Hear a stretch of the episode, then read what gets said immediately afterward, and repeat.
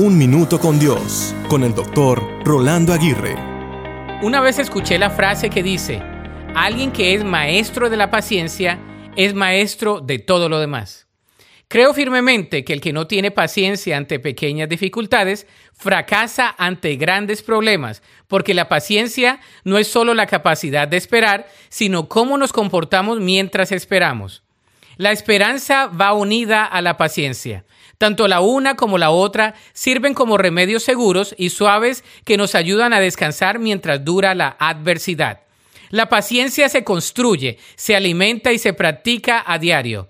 No nos volveremos pacientes de la noche a la mañana.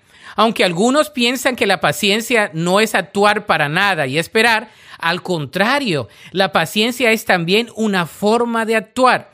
La paciencia es en sí una acción más valorada que el activismo infructífero y desesperado que nos lleva a tomar malas decisiones.